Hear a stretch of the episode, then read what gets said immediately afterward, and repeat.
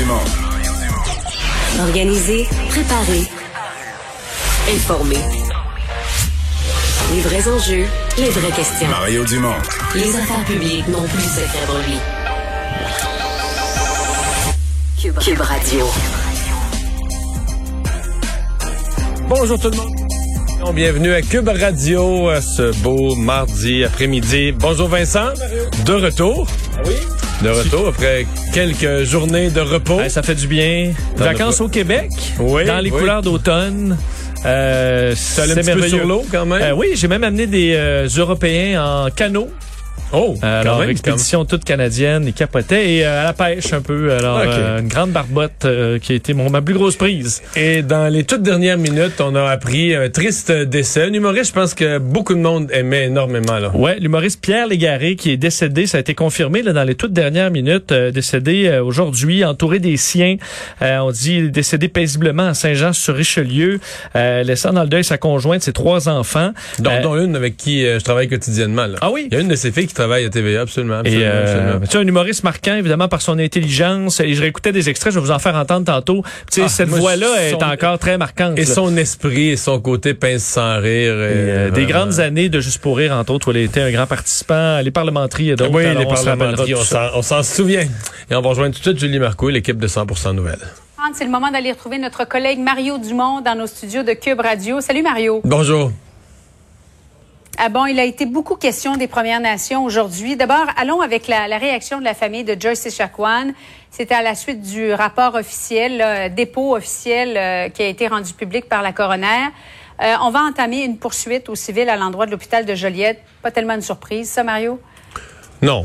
Non, euh, demande une autre enquête. semble déçu en particulier de l'enquête de l'ordre des infirmières. On comprend. écoutez, c'est moi de tout ce qui a été dit, là, de la coroner, du premier Ouais. ministre, de la famille. au-delà de- des débats de mots, je ramène ça à une phrase là, que je, tu sais, qui me paraît la plus fondamentale. Puis c'est la suivante. C'est parce qu'elle était autochtone qu'elle est décédée.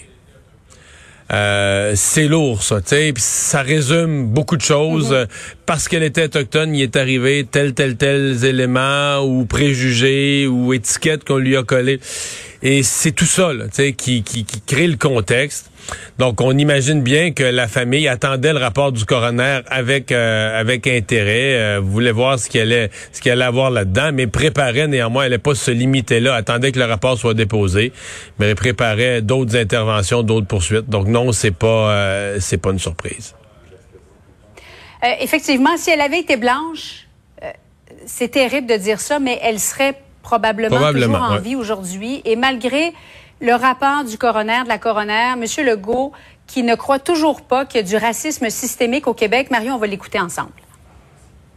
Il y a énormément de gens, de décideurs, de gens qui ont réfléchi à la question, qui disent il y a du racisme systémique. Pourquoi vous ne reconnaissez pas ça? C'est quoi la Ben, conséquence? D'abord, que je vous corrige, M. Lacroix, il y a beaucoup de personnes qui ont réfléchi puis qui arrivent à la conclusion qu'il n'y a pas de racisme systémique. Ça dépend de la définition qu'on prend. De dire que tout le système tolère du racisme, selon ma définition, c'est pas exact. Puis l'essentiel, c'est de lutter contre le racisme. C'est pas de chicaner sur le mot systémique. Ça serait quoi la conséquence si le gouvernement disait on reconnaît le racisme systémique? Ben là, pourquoi je reconnaîtrais une situation qui, qui, qui, est, qui est pas, selon moi, exacte? Je, je comprends pas. Mario, est-ce qu'il y a une conséquence à reconnaître pour M. Legault le racisme systémique au Québec? Oui, certainement. Là. Le gouvernement, il parle pas en son nom personnel, là, il parle au nom du gouvernement. Est-ce qu'il pourrait y avoir une façon de reconnaître le cas particulier des Autochtones? Parce que c'est quand même très différent, là. Euh, que, que, par exemple, des immigrants qu'on accueille. Mais moi, je- moi, personnellement, je suis de ceux qui pensent que si on reconnaît de façon générale au Québec le racisme systémique, on lance, là, toute une série d'attaques sur toutes les lois de défense de la culture, de la langue du Québec. Moi, c'est ce que je pense, personnellement. Donc, je comprends la prudence du premier ministre. Ceci dit, euh, il y a quelque chose de particulier pour les, les Autochtones. Est-ce qu'il faudra le nommer? Euh, Peut-être un jour. Mais chose certaine, euh, aujourd'hui, euh, tu sais, c'est parce que ça commence, ça devient vraiment stérile, sincèrement. À l'Assemblée nationale, il y a quatre partis. Il y en a deux qui reconnaissent le racisme systémique, puis deux qui le reconnaissent pas. Tout aussi clair que ça. Moitié-moitié, deux à deux. Ben, pas moitié-moitié, parce que le gouvernement est majoritaire, mais je veux dire, si tu prends en nombre de partis, là, c'est deux, deux, deux. bon. ouais. Puis là, ben là, après ça, les deux peuvent se dire, euh, c'est l'autre côté. Tu sais, le pire, c'est de dire, ah, ben là, il y a de l'entêtement de l'autre côté. Oui, je comprends. Si t'es pour, tu, tu veux reconnaître, tu veux dire qu'il y a de l'entêtement de ceux qui veulent pas le reconnaître. Ceux qui veulent pas le reconnaître, veut dire qu'il y a de l'entêtement des autres de toujours nous ramener le même mot. Mais dans tous les scénarios, tout ça devient là, vraiment, vraiment stérile. Je pense même que dans une partie de la population, ça devient tannant. Là. Les gens ont le goût de dire, ben là, là, parlez-nous des, des vraies choses, des vraies actions. Qu'est-ce que vous allez faire pour améliorer? Mais le débat des mots, on approche du moment où même le public là, va Ouais. sera ni d'un côté ni de l'autre, mais va être à dire, on constate que ça mène à rien. Mais est-ce qu'on peut régler le problème? Parce que le- dans le cas de Joyce et Chacoan, le système a échoué, de toute évidence. Est-ce qu'on peut régler le problème sans reconnaître le racisme systémique? C'est sûr que oui. C'est-à-dire que euh, ce ne serait pas vrai. de- Deux choses seraient fausses. Là. De dire que, mettons que François Legault les dit les deux mots. Là. Bon, il est dit, c'est fait. Puis qu'il il entreprend rien après. Là. Il met aucun mécanisme en place, il fait pas de changement. Ben, il- ça c'est pas vrai que ça va se régler. Là. Je veux dire, on a vu Justin Trudeau faire certains, certaines grandes démarches avec les, les Kleenex, pleurait, était ému de ce qu'il voyait, a pas entrepris les actions après. Puis les choses sont pas nécessairement. Tu sais, c'est pas parce que tu reconnais un symbole, il faut les deux. Là. Puis c'est pas vrai non plus que parce que tu reconnaîtras pas le mot, si tu mets en place toute une série d'actions, que ça peut pas se régler. Je veux dire, c'est- pour moi, c'est deux choses distinctes. Bon, il y a des gens qui disent si tu veux pleinement agir en plein, mais il faut d'abord que tu reconnaisses le problème et que tu le nommes. Mais moi, je pense que là, on est rendu à l'étape. S'il y a une chose qu'on a comprise, là, je pense pas que la CAQ va changer d'idée, que François Legault va changer d'idée. Je pense pas que le PQ va changer d'idée. Ces deux partis-là ne reconnaîtront pas le racisme systémique. Je pense pas que les deux autres vont changer d'idée de leur côté. Ils vont continuer. Donc, à la limite, là, on en reparlera en campagne électorale, là, ce que les, les uns et les autres défendront leur point de vue en campagne électorale. Mais dans l'intervalle, il faudrait qu'on se mette euh, au travail là, sur le chantier d'améliorer la, la, la réalité.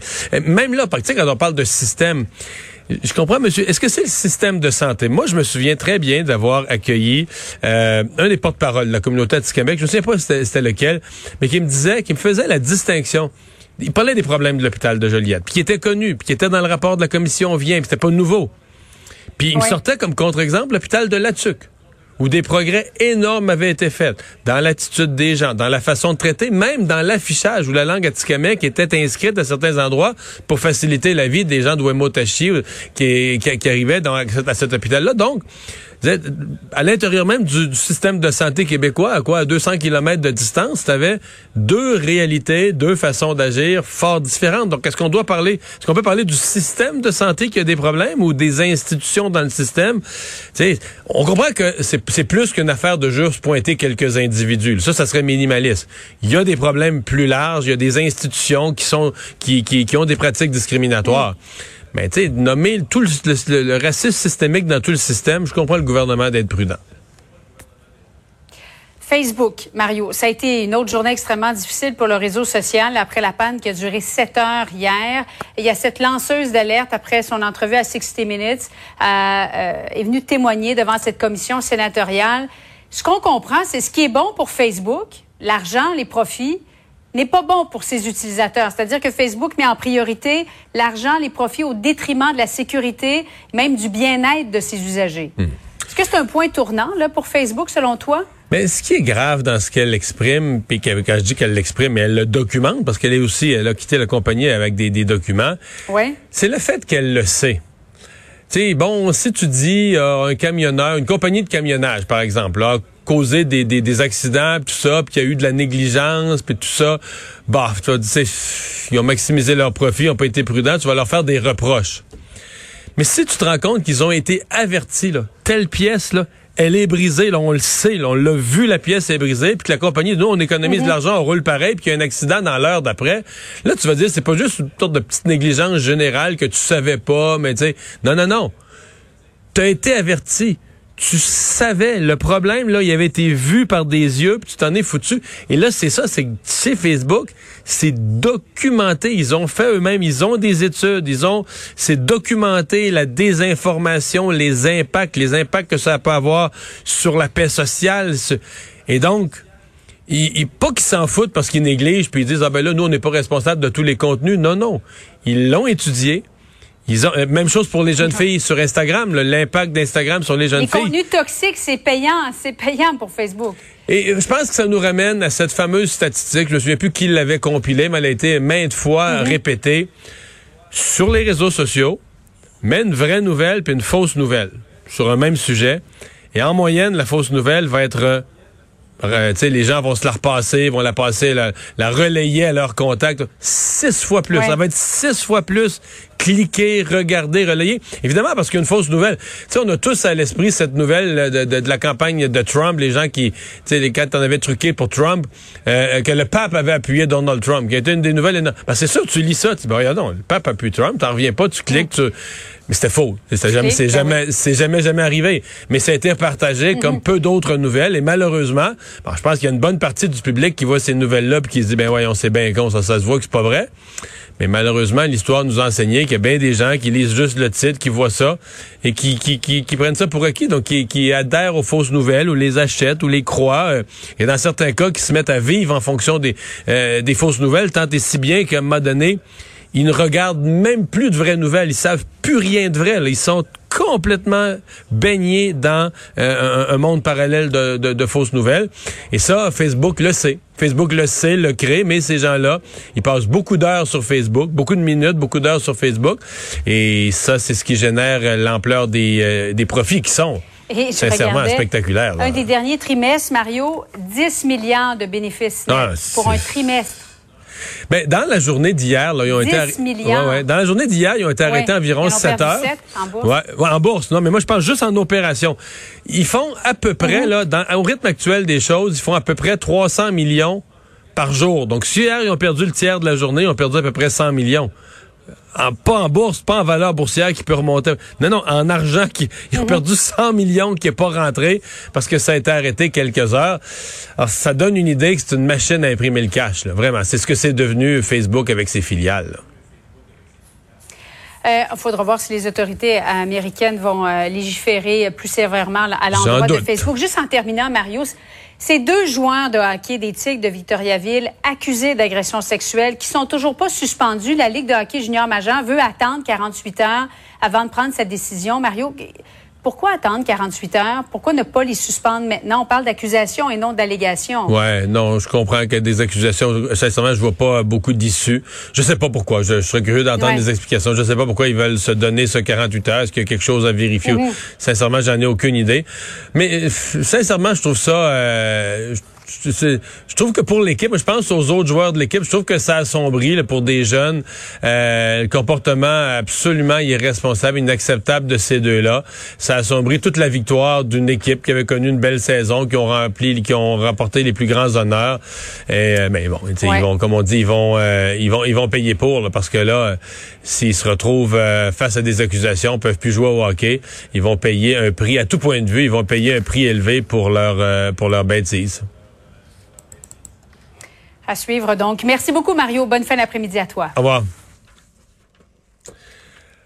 Alors Vincent, ben dans les nouvelles, euh, faisons le bilan des cas de la COVID, mais avec euh, un petit peu le, le- le- le- en caractère gras, une région là, qui euh, commence à inquiéter. Ouais, et c'est la raison de Chaudière-Appalaches. C'est pas la première fois que c'est la région qui inquiète au, euh, au Québec, mais c'est là que ça se quelques, passe. quelques semaines au printemps. Là. Oui, et euh, là, ça mais là, revient. c'était tranquillisé. euh, Vous dire d'abord les chiffres euh, au niveau provincial, ça va bien. Là, 436 nouveaux cas. Ce qui fait mal, c'est le nombre de décès aujourd'hui. 8 nouveaux décès, une hospitalisation de plus, deux personnes de plus aux soins intensifs, mais 436, ça monte. On monte là, dans le dernier mois, les mardis, c'était 633, 587, 500 et là 436. Donc une baisse régulière, assez stable de semaine en semaine qui peut être euh, encourageante. Là où ça l'est moins, c'est effectivement, je veux dire Appalaches, mais surtout Beauce, euh, Thetford Mines, qui ont, eux, ont euh, un nombre de cas euh, largement supérieur à Montréal, où généralement c'est là qu'on le a vu le nombre 100 de 000 cas, cas par habitants. 100 000 habitants. Pour vous donner les chiffres, euh, par exemple, Beauce, c'est 200, 225 cas par 100 000, Thetford Mines, 217, Asbestos, 324, et à Montréal, où euh, ça a été un peu le cœur de la pandémie depuis le début, c'est 78. Donc, euh, on est plusieurs fois euh, le, nombre de Montréal en ce moment par 100 000 habitants dans ces secteurs-là. Au total, c'est 341 euh, cas là, pour Chaudière-Appalaches dans les sept derniers jours. Donc, à surveiller, à surveiller dans le secteur parce qu'au niveau provincial, les chiffres vraiment sont encourageants. Je regardais par contre dans le reste du Canada, entre autres, une des provinces qui, qui est à surveiller, c'est le Manitoba, euh, où ils ont fait des projections aujourd'hui et on dit, euh, ils ont le choix de trois scénarios, là, contrôlé, grave et extrême. Et là, on est à grave. On explique que dans les prochains mois, d'ici euh, décembre, on pourrait se retrouver à avoir une centaine de patients aux soins intensifs, ce qui peut avoir l'air pas beaucoup. Mais pour le Manitoba, c'est 1,3 million d'habitants. Donc, imaginez-vous... euh, C'est un huitième, un septième du Québec, c'est ça. Donc, si on avait 700 personnes aux soins intensifs, on serait complètement submergé chez nous. Euh, normalement, le nombre maximal mal de lits euh, de soins intensifs au Manitoba, c'est 72. Alors, on n'est jamais très loin de, dépasser tout ça. Euh, on disait euh, chez le médecin hygiéniste en chef du Manitoba, Brent Rossen, qu'on devait faire euh, tourner cette tendance-là, qu'on était davantage dans le scénario le plus grave. Alors, on devra bon surveiller les chiffres de près là-bas, comme évidemment en Alberta, entre autres, l'Ouest qui a été davantage atteinte par cette quatrième vague.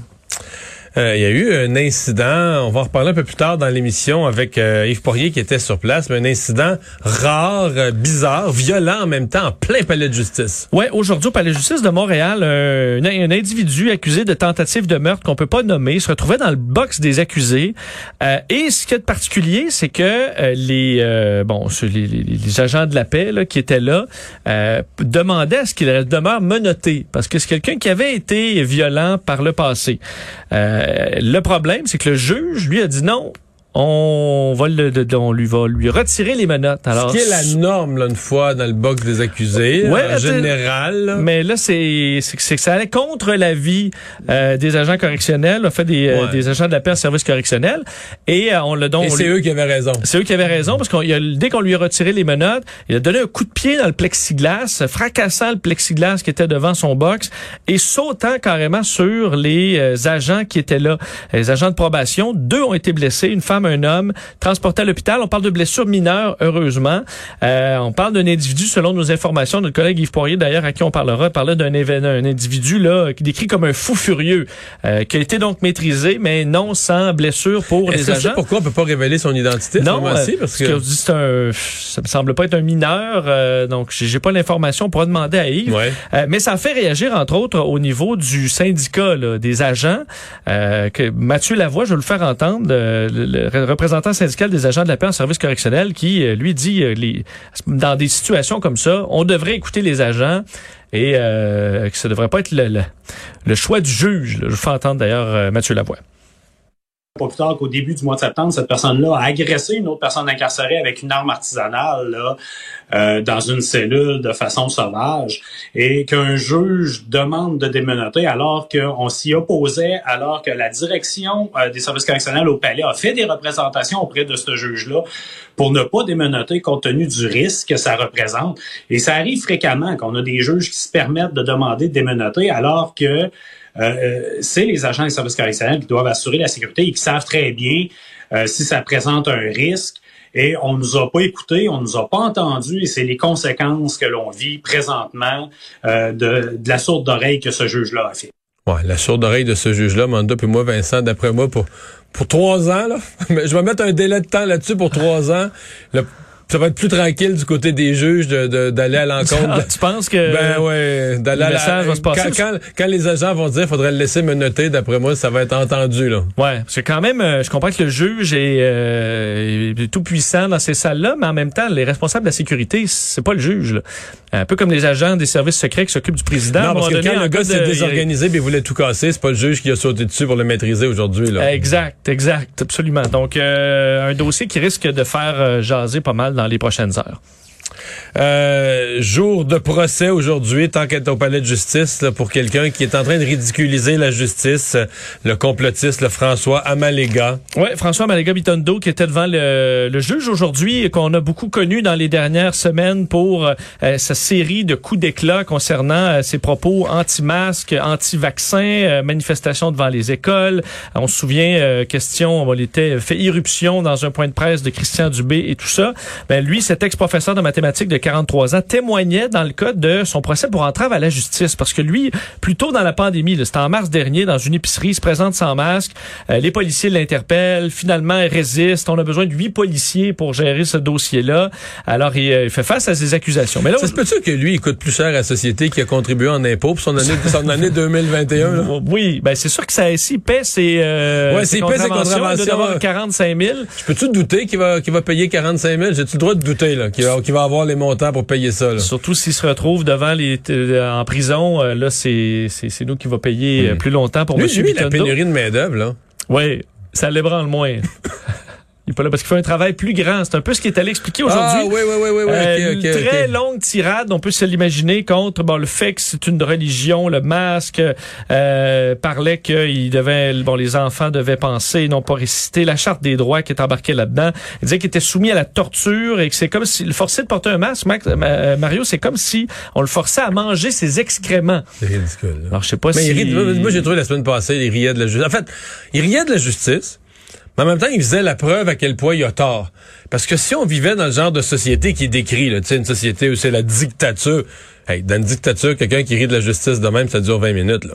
C'est le cachot, là. Oui, tu penses qu'avec Kim Jong-un, euh, Tu ris pas peut du- pas ren- entrer dans ses points de presse euh, faire le, en puis- catastrophe faire le bouffon, faire le bouffon devant le juge, puis tu comprends, faire perdre du temps, puis gaspiller les ressources, puis le temps du palais de justice, puis tout ça, non. En Chine aussi, ça semble moins Oui. euh, se passer comme Fait que ça. là, ici, il fait la preuve que, la semaine passée, ils ont pris du temps, du temps pour lui, pour respecter, malgré qu'il fait le bouffon, toutes les procédures, tout ce que la justice prévoit pour un prévenu. Fait que faisant ça, il fait la démonstration d'à quel point on vit dans une démocratie extraordinaire où tes droits sont respectés. tolérance à l'imbécilité Ah euh, où- infinie. puis oui, où tes droits sont respectés même quand tu mérites plus rien. Là. Tu?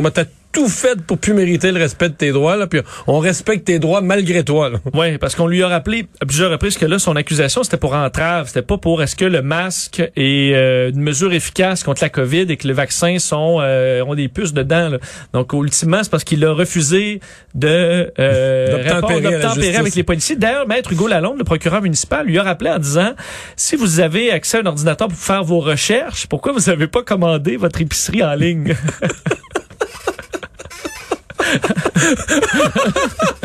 J'avais pas pu penser celle-là. Oui, il a répondu que c'est parce qu'il avait le droit là et que il, bon, il le respectait, il voulait le faire en personne puisqu'il a le droit de le faire en personne. J'ai quand même trouvé la je sais pas si dans la salle ça, ils ont pas le droit de rire, mais peut-être qu'il y a eu quelques Il a pas le droit de rire. et euh, il a demandé d'être payé d'ailleurs pour euh, tout ça, le fait qu'on l'ait forcé de porter un masque. Alors il demande d'être libéré, acquitté et remboursé pour euh, bon qu'on qu'on le paie pour ses heures passées avec un masque.